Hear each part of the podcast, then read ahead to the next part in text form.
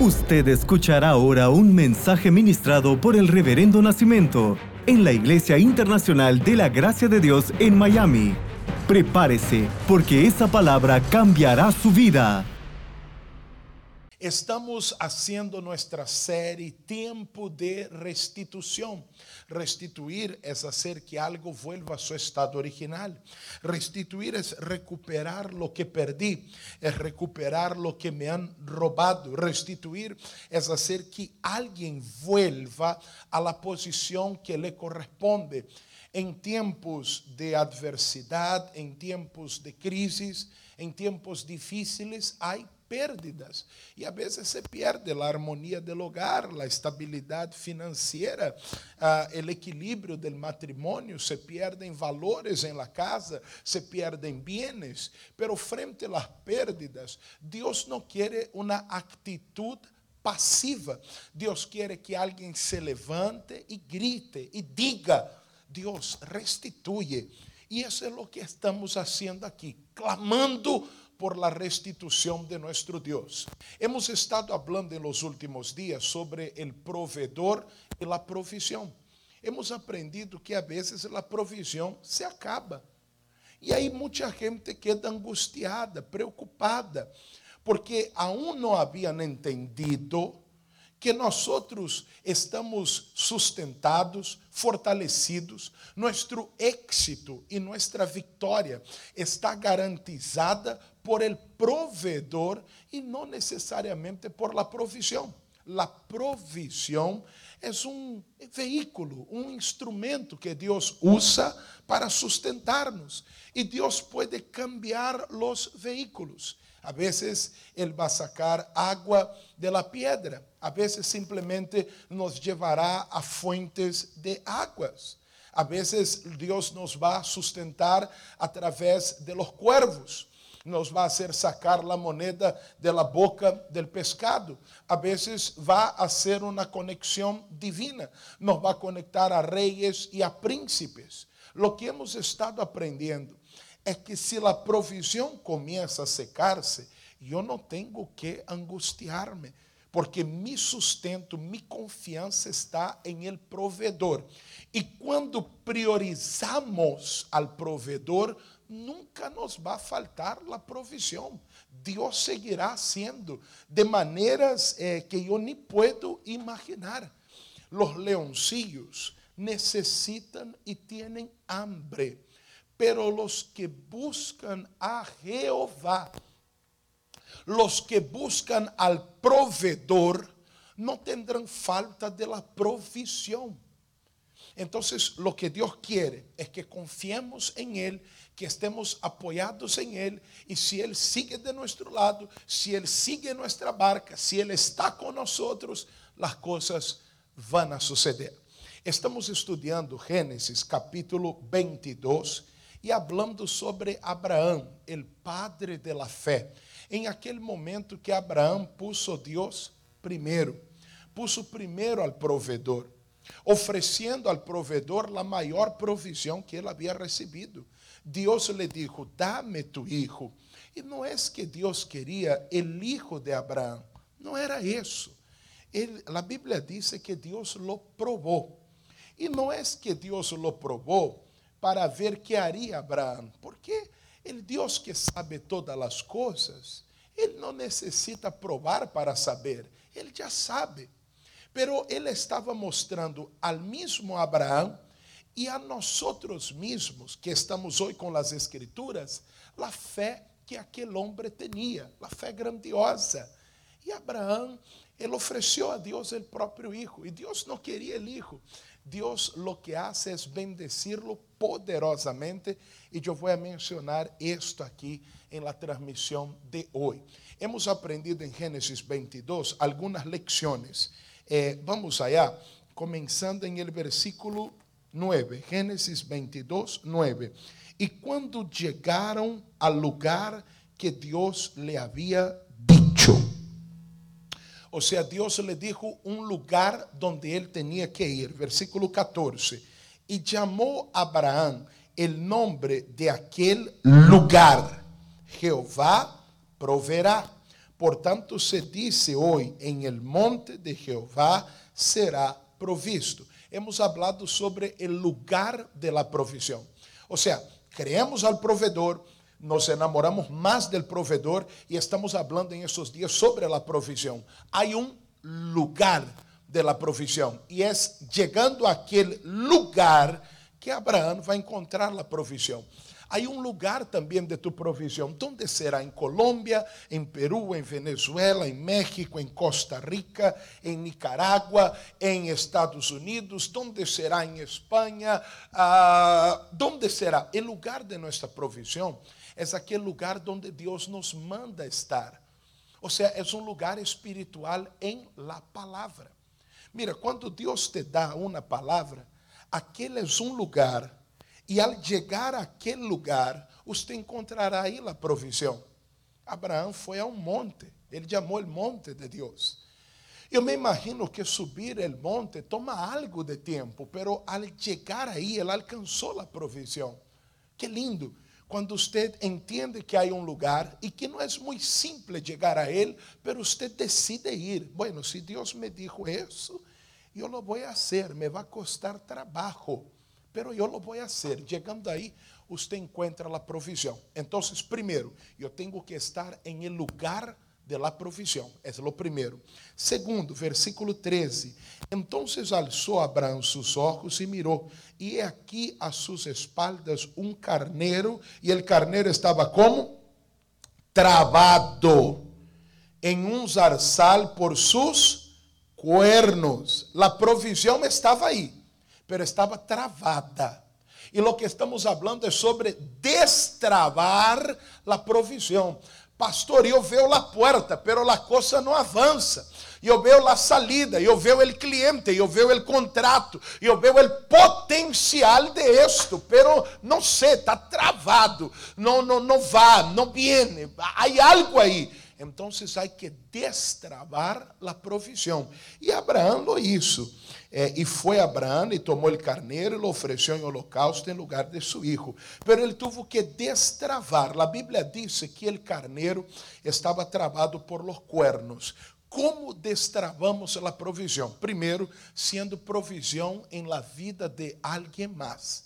Quando você decide ser provisão para o reino de Deus, para as almas sedientas de Deus, para alguém mais, desta forma, você destrava a provisão tua, você destrava a provisão de tu vida. Escute isso. José de Egipto, eu ensinei bastante. Ele decidiu ser provisão para o copeiro de Faraó. José podia estar ressentido. Ah, o homem viu, viu aí o copeiro de Faraó, preocupado, angustiado. José podia decidir: eu já tenho problemas suficientes. Pero não, oi amigo, o que te passa? Não, eu tive um sonho, não cuéntame, eu te vou ajudar. Ele foi provisão na vida do copeiro. Depois, o copeiro se volveu na conexão divina na vida dele. Ele foi provisão para Faraó. E quando ele foi provisão para Faraó, ele destravou sua própria provisão.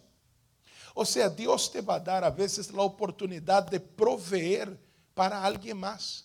Deus te dará a oportunidade de proveer para seu reino.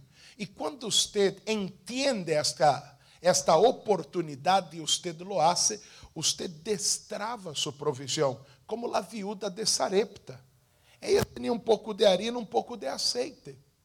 Ela tinha todas as razões do mundo para não dar absolutamente nada ao profeta Elias.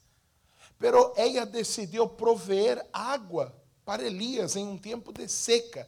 Ela decidiu prover pão para Elias, quando ela só tinha um pouco de harina, um pouco de azeite. Pero al proveer, ela destravou a provisão. Mira, apunta isto. Sabe, guarda isso contigo. Deus, eu estou destravando minha provisão. Me gusta quando as pessoas abraçam a palavra e as pessoas a vezes chamam para ofrendar ou para diezimar e elas não dizem assim, estou chamando para ofrendar, elas dizem assim, estou chamando para destravar minha provisão. Uau! Isto é algo glorioso, tremendo. Então, destravamos a provisão, sendo provisão para alguém mais. ah, el carnero estaba travado por los cuernos. Entonces, para destravar la provisión, tiene que tocar el cuerno. Ayer aprendimos que tocar el cuerno representaba, al tocar los cuernos, era una bocina de guerra. ¿Mm? Tocar el cuerno no es algo literal, es hacer guerra. Si la provisión está travada, hay que hacer guerra, hay que tocar el cuerno, hay que tocar la bocina de guerra, hay que hacer la oración de batalla. Y yo continúo aquí con el tema de hoy. Cuando hablamos sobre hacer guerra, hacer batalla, hay mucha gente que dice, pero eh, eh, trato, yo estoy luchando, pero la cosa sigue trabada. Ah, esse é um ponto importante, porque hay gente que diz: Eu estou luchando, pastor, reverendo, eu llevo meses luchando, pero la cosa sigue travada. ¿Por que isto ocorre? Aqui há dois problemas quando hablamos sobre luchar. Uno é muito mais frequente que o outro. Marcos capítulo 5, versículo 2, se me acompanhas. E quando saiu ele de la barca, em seguida vino a seu encontro de los sepulcros um homem com um espírito imundo, que tinha sua morada em los sepulcros, e nadie podia atar-lhe nem aun com cadenas, porque muitas vezes havia sido atado com grilhos e cadenas, mas as cadenas haviam sido hechas pedaços por ele e desmenuçados os grilhos. Uh, e nadie, e nadie le podía dominar. Entonces aquí está el hombre, que hay un demonio actuando ahí. El hombre está atado, el hombre está mal, pero es la acción de un espíritu inmundo. E que hacen as pessoas? As pessoas estão tratando de, de, estancar, de fazer que ele se quede em casa, de fazer que ele não salga a herir a nadie. Lo estão tratando de atar com cadenas, com sogas, eh, ponerle grillete. Pero isso não funcionava. Porque um problema espiritual nunca se vai resolver de maneira natural. Ah, não, porque eu lhe vou a dizer que eu cambia ou te me largas. Você está tratando de resolver aquilo que é espiritual de maneira natural. E isto não vai funcionar. Problemas espirituais só se vão a resolver espiritualmente. Pero como eles não sabiam que fazer, eles começavam a tratar de todo. E em lugar de melhorar, as coisas empeoravam. E eu dije que ia falar de dois problemas. E o primeiro problema é quando a gente não sabe o que fazer e aí começa a intentar. Ah, não, eh, não, não, não, não le atendo, eh, não le hablo, ah, não le cocino, ah, ¿sabes que? Me vou para outra casa, me vou a outro quarto. Ou seja, não sei o que fazer. E aí eu começo a fazer coisas humanas, naturales, que não vão resolver um problema espiritual. Os problemas espirituales se resolvem espiritualmente. Em lugar de melhorar, a coisa iba empeorando. Primeiro problema, quando as pessoas não sabem o que fazer e começam a fazer coisas que não melhoram, não resolvem, hasta empeoram o assunto. Segundo problema, Hechos capítulo 19 dice, pero algunos de los judíos, exorcistas ambulantes, intentaron invocar el nombre del Señor Jesús sobre los que tenían espíritus malos, diciendo, os conjuro por Jesús, el que predica Pablo. Habían siete hijos de un tal Seba judío que los, de los sacerdotes que hacían esto Pero respondiendo el espíritu malo, dijo: A Jesús conozco e sei quem é Pablo, pero vosotros, quem sois? Aqui vem algo muito interessante, eu quero que você me acompanhe. Em el primeiro caso que eu vi, a ação de um espírito maligno, a gente não sabia o que fazer, estava tratando de atarlo, de ponerle grilletes e não funcionava, ao contrário, a coisa ia empeorando. Aqui, hay una acción también de un demonio. Pero aquí ellos van y reprenden en el nombre de Jesús. Aqui eles vão e dizem: em el nome de Jesus, demônio, el Jesus predicado por Pablo, eu te ordeno que salga deste homem. Ah, eles estão guerreando. Está melhor que o primeiro caso. Em el primeiro caso, eles não sabiam o que fazer. Em este caso, eles sabem o que fazer. Sabem que um problema espiritual se resuelve repreendiendo, orando, echando fora. Perfecto. Pero dice el versículo 16, que yo no leí el 16, después yo voy al 13.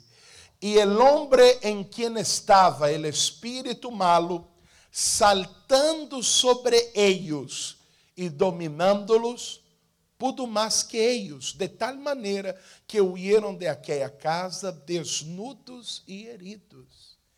Mira qué cosa seria. Ellos saben qué hacer. Tiene que orar, tiene que reprender, échalo fuera. Ellos oran, reprenden, echan fuera, pero no funciona. Es esto lo que estábamos hablando al inicio. Pastor, yo llevo luchando mucho tiempo. Yo estoy reprendiendo mucho tiempo.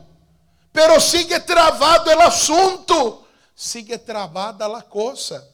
Hay gente que não sabe o que fazer. Pero pior que não saber o que fazer é saber lo que eu tenho que fazer, hacerlo e não me funciona. ¿Por que não sale? ¿Por que não resulta? ¿Por que não se destrava? Mira, eu estou falando contigo agora. É como se estivéssemos só você e eu em minha oficina pastoral. ¿Por que não sale? ¿Por que não resulta? ¿Por que não funciona? Se eu estou repreendendo, eu estou echando fora. Às vezes uno diz a uma pessoa, hermano, você tem que lutar. E pastor, eu estou lutando muito tempo. Ou hermanita, vamos repreender. E eu já repreendi. Vamos echarlo fora. Ai, já echei tantas vezes. Pero sigue travado. É duro quando uno está haciendo todo o que tem que fazer, pero não funciona. Por que não se destrava? Estou falando contigo, mira-me, não te distraiga agora. E eu necessito que esta palavra traga um rompimento esta manhã na sua vida. Por que não se destrava? Por que não ocorre? Por que não funciona? O versículo 13 nos vai dizer por que é que não se estava destravando a coisa. Pero alguns de los judíos, exorcistas ambulantes. Essa é a palavrita que eu queria ler. Ambulantes. Que é um ambulante? Ambulante é uma pessoa que desempenha uma função sem permanecer muito tempo fijo em um mesmo lugar. Vamos avançando. Ambulante é uma pessoa que desempenha uma função sem permanecer muito tempo fijo em um mesmo lugar. Quando eu era pequeno, eu he sido um ambulante. Eu vendia helados em la calle eh, para ajudar em el presupuesto de la casa. E eu era muito jovem, muito pequeno, eu creio que eu tinha uns sete ou oito anos. E eu ia, comprava os helados, ponia em minha caja de, de, de Tecnopor aí, e eu salia dizendo: Olha o sorvete cremoso e gostoso. Como uno não olvida, verdade? Esse eu não olvido. E aí eu ia em vários lugares, onde a gente estava jogando futebol, em outros lugares. E eu, eu não tinha um ponto fijo que eu quedava aí. Eu era um ambulante. E eu ia de lugar em lugar. E o interessante dessa história é que sempre é, me quedavam três ou quatro helados sem vender. E não é que eu não vendia aqui, esses três ou quatro eu guardava para mim. eu chegava a, a, casa e eu falava, mamá, vendi quase todo, quedaram três. E aquela gente queria comprar-me, mas hoje se acabou, hermano. Isso sempre quedavam para mim. Eu creio que minha mamã sabia, que se dava conta, Pero ela não me decía nada. Glória a Deus. Deus te bendiga. Ela me está escutando agora. Eu era um ambulante. O ambulante é aquela pessoa que não permanece. Escúcheme lo que eu te quero dizer. Há gente que sabe lo que tem que fazer e lo hace, pero não é gente que permanece em Cristo Jesus. É um ambulante espiritual. A vezes ele está na palavra, a vezes sale de ella, a vezes está de um lado, a vezes está de outro lado. E aí, por mais que sepa como há que fazer, lo que há que dizer, não vai funcionar. Mira lo que dice San Juan 15, 4. Eu vou ler alguns versículos e eu quero que você se fije qual é a palavra que mais se repite em los versos que estarei leyendo. Permaneced em mim. Atento, ¿eh? e eu em vosotros. Como el pámpano não pode levar fruto por si mesmo, se não permanece em la vid, assim tampouco vosotros, se não permaneceis em mim. Eu sou la vid, vosotros los pámpanos. El que permanece em mim e eu em ele. Este lleva muito fruto, porque separados de mim nada podeis fazer. El que em mim não permanece será echado fora como pámpano e se secará. E los recogen, los echan en el fuego y arden. Assim permaneceis em mim e mis palavras permanecem em vosotros, pedi todo o que quereis e os será hecho. Esto, em este es glorificado mi Padre, em que llevéis muito fruto e seais assim mis discípulos. Como el Padre me ha amado, assim também eu os he amado. Permaneced em mim, amor se guardareis mis mandamentos, permanecereis em mi amor, assim como eu he guardado os mandamentos de mi Padre e permanezco em su amor. ¿Viste quantas vezes hemos leído a palavra permanecer? Escúchame bem. Quando a Bíblia quer dar ênfase a algo, lo repite. ¿Y cuántas veces se ha repetido en pocos versos la palabra permanecer? Entonces, ¿por qué no sale? Cuidado para que usted no se halle como un ambulante espiritual. Hoy yo estoy vendiendo helado aquí en, en el barrio de la alegría. Mañana voy a vender mis helados en el barrio de la depresión. Agora eu vou com mis helados para o barrio del ressentimento. Oh não, agora eu vou com mis helados para o barrio de la tristeza. Ah, pero agora eu vou falar em línguas agora. Oh, Agora eu vou ofender a meu filho agora.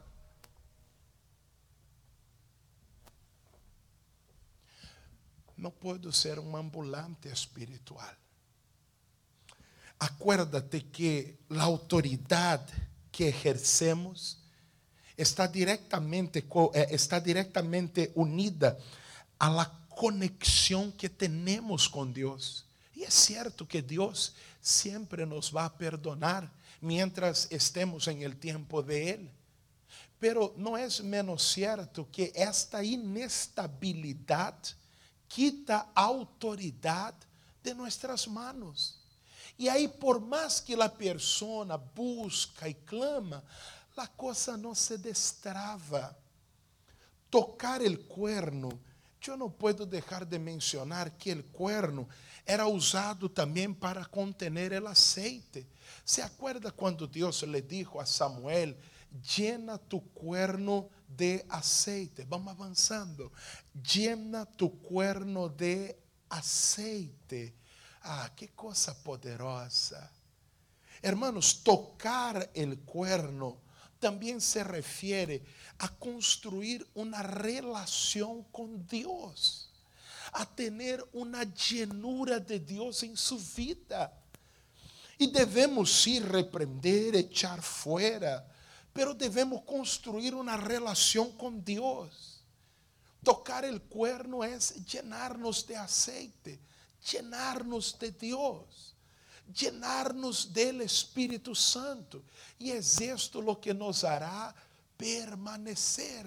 Construye una relación más profunda con Dios. Grandes amistades son aquellas donde se ha invertido tiempo, donde se ha compartido juntos. Grandes amigos se forman después de muchas cenas, almuerzos, paseos. O sea, hay amigos que ellos parecen hasta hermanos. Uno va a la casa del otro, abre la refrigeradora y conversan y, y hablan y se sientan en el sofá. Ellos han construido tiempo juntos. Pero hay gente también que es buen día. Chao. Hola. Chao. Essa aqui é a coisa aí nada mais. Por quê? Porque não profundizamos com aquela persona. E com Deus é o mesmo. Usted pode ter comunhão com Deus. Deus não dá o Espírito dele por medida. Deus põe o rio delante de ti e usted pode solo mojar-se os pés. Há gente que vai à praia e não quer entrar al agua, solo se moja os pés. Eu creio que vou em este grupo aí. Ah, hay gente que vai, ah, não, já está rico, já está bem, já me mojé os pés, agora me siento. Hay gente que entra e, e, se mete em las aguas e vai lo profundo. Oh, meu amigo, déjame decirle algo para destravar a provisión.